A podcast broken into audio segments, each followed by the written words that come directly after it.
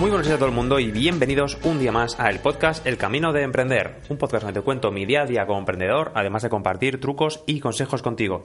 Como siempre te habla David Moral de davidmoral.com, cofundador de Davar Design, de avrth.com, que es mi empresa de diseño y desarrollo web. Hoy es miércoles 24 de enero de 2018 y está escuchando el episodio número 79, donde hoy voy a hablar sobre un caso práctico de automatización. Dicho de una manera más coloquial, pues bueno, voy a explicar, si otro día hablaba de Zapier y de cómo automatizar cosas, hoy voy a exponer un caso práctico que estamos utilizando en, la empresa con Zapier. Es una cosa, realmente es un tema sencillo, pero la verdad es que no puede salvar mucho tiempo y yo creo que vale la pena compartirlo. Nosotros en nuestra página web, eh, en la home y en la página de contacto, tenemos un formulario para que la gente pues bueno, pueda contactar con nosotros. Nosotros, nosotros perdón, utilizamos Gravity Forms, eh, es un plugin para WordPress, para captar, bueno, para crear y, almacenar las solicitudes o los contactos de, los diferentes clientes o potenciales clientes que, tenemos. Hasta ahora lo que hacíamos, bueno, era almacenar eh, esos formularios en el propio WordPress y bueno, sí que es verdad que Gravity Forms luego te permite exportarlos y demás, pero es algo que al final tienes que, acceder a, tu web. Y, es un sistema un poco más tosco.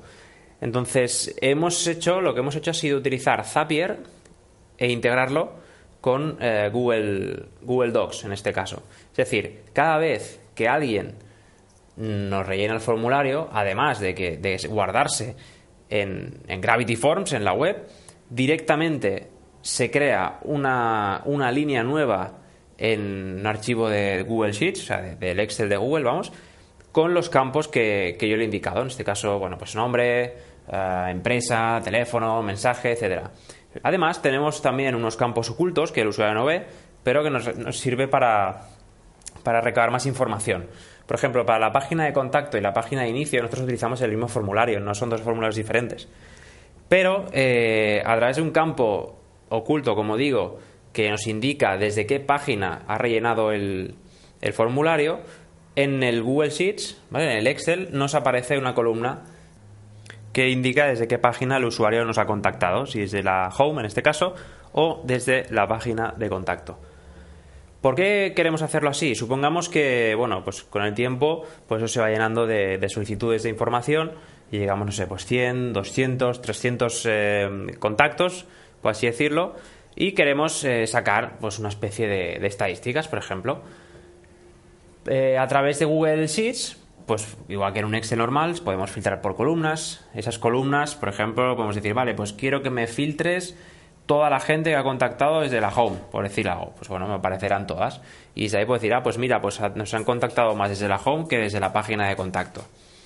Eh, también podemos, a veces también se puede hacer con Google Analytics y con el tema de eventos y demás, pero es un caso, bueno, que estoy poniendo porque quizá no me interesa abrir Analytics eh, para mirar al detalle, sino que quizá me interesa de, bueno, simplemente tener un listado con el cual filtrar y luego si ya quiero más detalles pues ya mira Analytics, por ejemplo.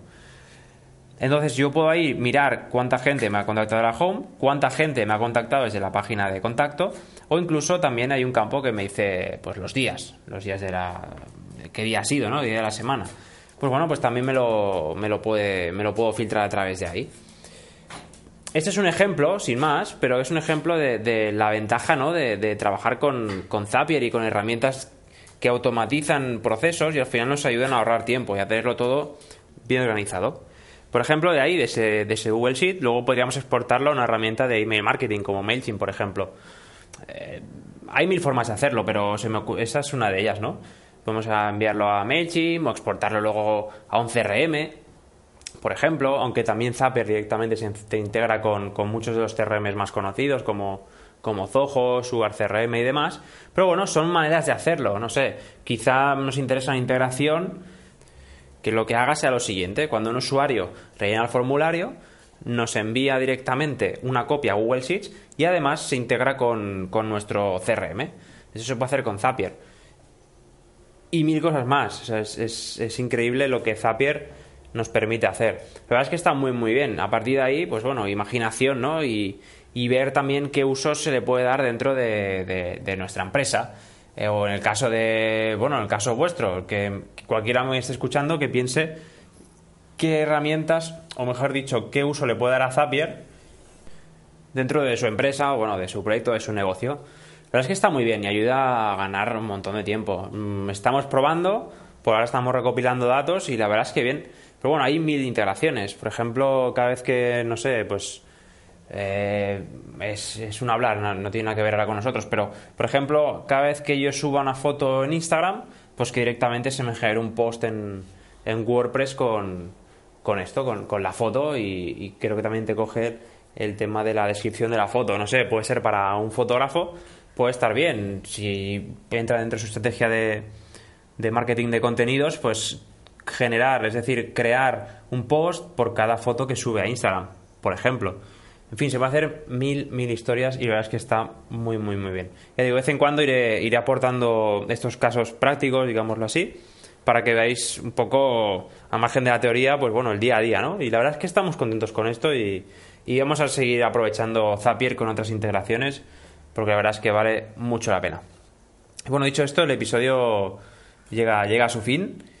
Como siempre, recordaros, pues bueno, si queréis contactar conmigo, tenéis alguna duda, cualquier cosa, o queréis charlar, por lo que sea, pues nada, podéis contactarme en davidmoral.com, podéis enviarme un mail a davidmoral.davidmoral.com o si necesitáis algún tema web, pues nada, eh, davart.com, d a v r t h.com, contactáis a través de formulario de contacto y ya directamente se nos va a Google Sheets, como sabéis, o si no, pues nos enviáis un mail a info.davart.com. Así que sin más, os deseo un feliz día, mañana, tarde, lo que sea, cuando estéis escuchando este episodio del podcast. Si os ha gustado este episodio o cualquier otro y creéis que puede servir de ayuda a alguien, pues os agradecería un montón que lo compartierais. Y nada, por último, decir como siempre, hasta luego.